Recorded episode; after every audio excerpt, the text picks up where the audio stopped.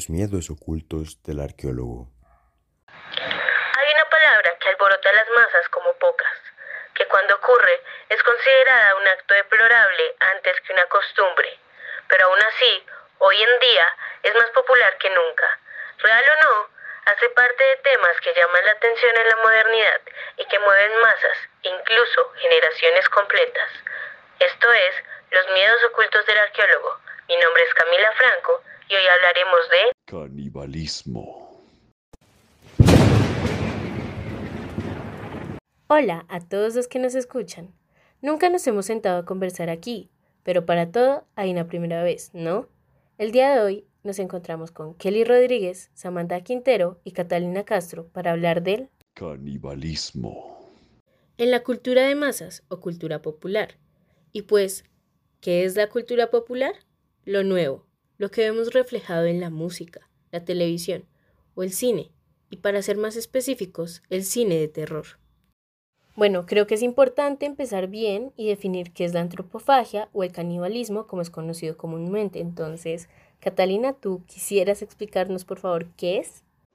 Eh, bueno, la antropofagia, em, el canibalismo tiene un cierto sentido de lo otro. Em, nos habla del salvajismo y de cómo nosotros mismos señalamos a lo demás como algo diferente, algo ciertamente peligroso y nos lleva a pensar hacer lo desconocido como una forma eh, diferente de nosotros. No lo podemos concebir como algo igual dentro de los estándares occidentales que manejamos y en los que somos criados generalmente. Aquí la pregunta eh, es cómo, cómo ese tipo de estándar se ha visto tan popularizado dentro de la cultura de masas, dentro de la mitología moderna que manejamos gracias a las películas, hacia diferentes medios eh, audiovisuales que popularizan ciertos formatos, ciertas historias. Y es muy interesante ver cómo la antropofagia entra en estos temas y pues se convierte en, tema, en un tema popular. Sí, y es ahí a donde yo quiero llegar y podríamos empezar desde distintos puntos, pero el día de hoy me gustaría iniciar por un caso más cercano.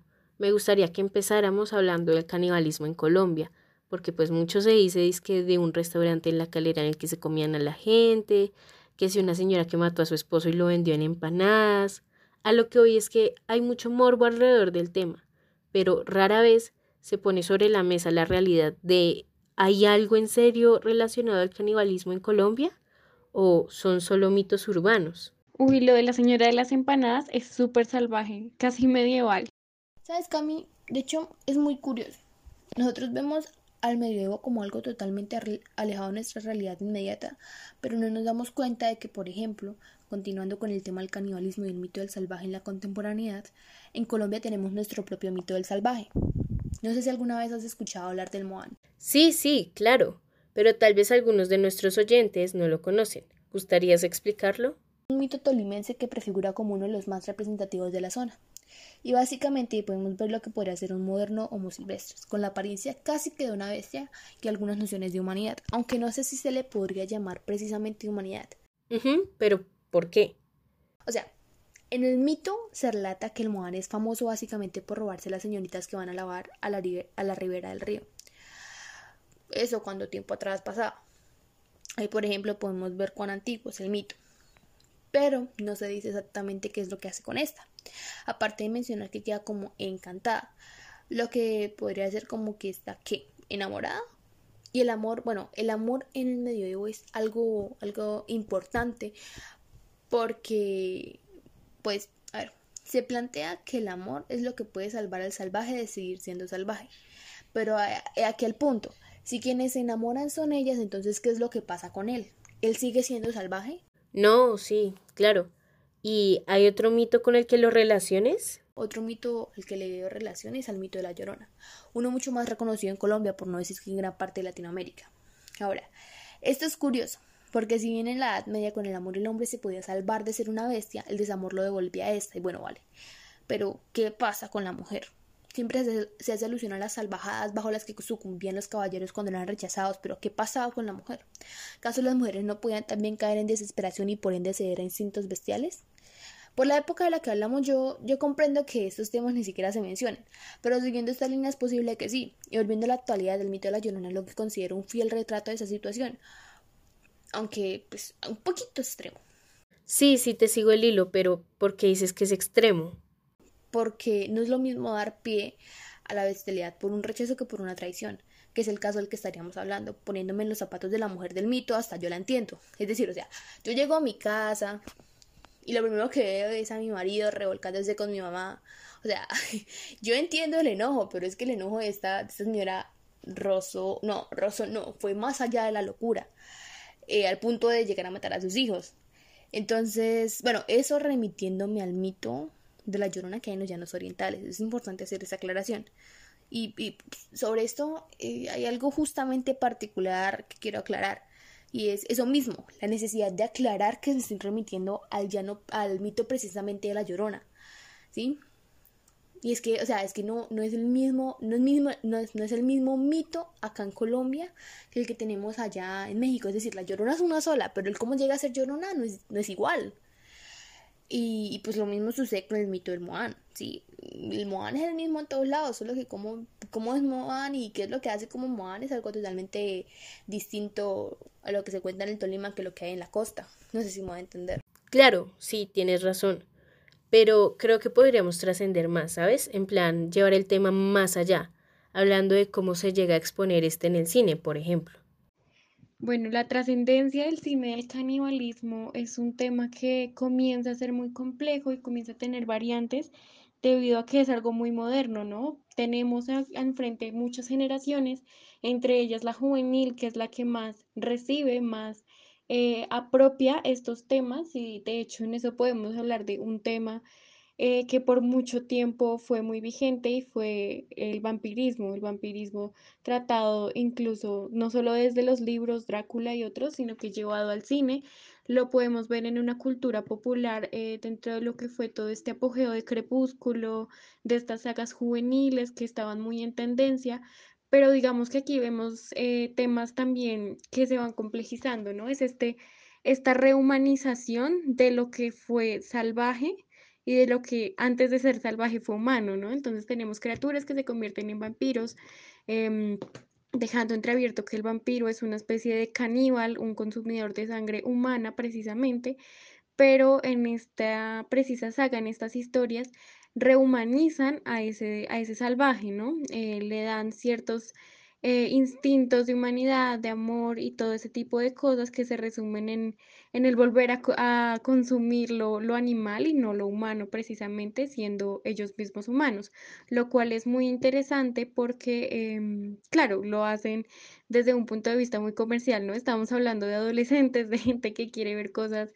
súper nice, súper amorosas, ese tipo de cosas, pero entonces aquí estamos trasladando al caníbal a un escenario humanizante, como si estuviéramos hablando casi de europeos diciéndole humanos a, los indígenas e incluso a las personas del África, cuando pues sucedieron todos estos procesos colonizadores. Si lo traes a la actualidad, es interesante ver cómo el cine, o sea, diferentes directores de cine han hecho películas, series de televisión con referencia a hombres lobo, vampiros, zombies, momias, etcétera, etcétera.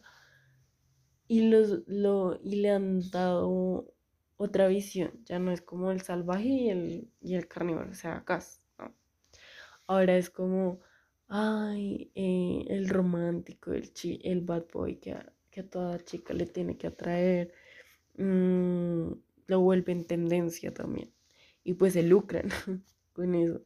También pues como estereotipan que, que el amor en, en pareja pues es como ese chico malo, salvaje, eh, que podemos como mujer hermosa, divina, incorruptible, eh, eh, salvarlo, humanizarlo, civilizarlo. No, sí, y son muy buenos ejemplos pero así como en algunos casos como que se le romantiza tanto a la imagen del caníbal, también hay otros en los que incluso llega como a satanizársele, ¿no? Pues como por decirlo de algún modo, como es en el caso de Hannibal Lecter, pues como para dar un ejemplo. Y así como dice Mago de No todo es blanco, negro o gris. Al final, todo depende del matiz. Y en el caso del cine o en la televisión incluso, se modifican los temas como más convengan, ¿saben? Pero tal vez ustedes conozcan más acerca de este tema dentro de la cultura de masas. Eh, bueno, creo que uno de los temas más importantes dentro de la cultura de masas, como le estaba mencionando, y que retrata muy explícitamente estas ideas de lo salvaje, lo caníbal y el antropófago, eh, son las producciones de zombies. Muy recientemente hemos visto muchas em, películas y muchas series que van orientadas hacia esos temas. em, y desde los 60 han empezado a salir los zombies como un efecto recurrente en las películas de terror y muchas veces los terrores psicológicos, estas visiones postapocalípticas. Em, lo vemos con el cine gore en los 60, en los 70 y los 80, e incluso ahora han salido muchas producciones como The Walking Dead y Black Summer, eh, que son em, series, son situaciones posapocalípticas que ponen al espectador dentro de estas ideas de salvajismo, de poca humanidad frente a lo que antes fue humano, si es que fue humano alguna vez. Em, y eso, eso es algo que me parece muy interesante en este tipo de, de formatos. Algo a destacar también es que en este tipo de mm, películas, de series con estos temas de zombies, hay dos orígenes dentro de lo que cabe de lo que es el zombie, el antropófago moderno, si lo podemos llamar así. Y muchas veces es por propósitos científicos, un accidente científico, em, un accidente en una planta nuclear. em, a veces no se tiene claro el origen, claro está, y eh, como un segundo origen casi siempre es por la magia, ¿no? Entonces tenemos dos cosas que se relacionan mucho con estas ideas del pasado, bueno, de hecho una de ellas del pasado del antropófago, y es la magia, lo salvaje, lo no occidental, como era en, en siglos pasados. Mm, ¿Y podrías darnos un ejemplo de los siglos pasados? En la Edad Media, el antropófago era una bruja, era un brujo, y era todo lo que no se adecuaba a los estándares cristianos. em, de la época, ¿no? Y me, es muy interesante que se mantenga esa idea aún de la magia como una fuente de antropofagia, pero el que más me interesa es la ciencia. Y cuéntanos, Catalina, ¿por qué te gusta más este origen como científico? Em, es muy importante ver que la ciencia es una forma de investigación occidental. Entonces, ¿por qué el antropófago, el salvaje, el otro, saldría de algo como la ciencia? Entonces, aquí planteamos cosas como la poca moralidad muchas veces em, para hacer cierto tipo de experimentos o incluso accidentes. Entonces, em, no quiero arriesgarme con una respuesta, pero probablemente estamos hablando de que la ciencia debe tener cierto control moral, ciertas formas de verse a sí misma para evitar accidentes que nos vuelvan a nosotros un reflejo de lo, de lo que consideramos lo otro, lo salvaje. Y eso es muy interesante dentro del cine porque aunque parezca em, algo de más, también nos lleva a pensar otras instancias de lo que consideramos occidental y porque nosotros como propio occidente somos un peligro para lo que nosotros consideramos como civilización o incluso eh, lo que es modernidad hoy en día. Es muy curioso todo esto que dicen, pero ¿no hay alguna referencia de esto en la antigüedad? Pues mira que sí es impresionante como la mitología de Occidente contiene ciertos orígenes de estas criaturas de las que la mayoría de chicos y chicas queríamos llegar a ser cuando pues observábamos este tipo de sagas. Pues mira, eh, pues se inicia el primer como pensador que trajo como a colación estas comparaciones de el ser civilizado con, con seres paganos de, de la mitología fue Platón, ya que este cogió el concepto de hombre tirano y lo asimiló a la licantropía y la antropofagia, ya que pues él ve que el hombre por naturaleza o ya sea por costumbre se vuelve eh, como erótico, o sea, como propenso al sexo, eh, se vuelve un borracho y melancólico. Todos estos excesos de, de, de cosas lo vuelven un sinvergüenza, desmesurado, a tal punto de que llega a comer carne humana, cruda y pues carne animal también cruda, eh, beber la sangre, todo con el fin de, de hacer actos paganos para, para rendir culto a dioses. En el caso, el caso que propone el filósofo es con Zeus Liceo, que se supone que cogiendo vísceras animales, carne humana y, bebé, y mezclarlo con sangre humana, ya puedes adquirir dotes sobrenaturales. Sí, sí, y pues como se ha mencionado durante pues ya todo este rato y ya como conclusión y para terminar, todo esto ha desembocado en lo que hoy en día es como una industria que nos vende nuevas perspectivas del caníbal y esto puede llevarnos a la reflexión de la humanización de estos personajes, de estos monstruos y salvajes que hacen que el mito persista y tenga tanta fuerza como la tiene hoy en día en el pensamiento popular, por ejemplo. Kelly, Samantha, Catalina, les agradezco muchísimo por venir. Les agradezco a ustedes que nos escuchan y apoyan desde casa. Esta semana les ofrecemos este capítulo, pero la próxima, quién sabe. Los miedos ocultos del arqueólogo. Woo!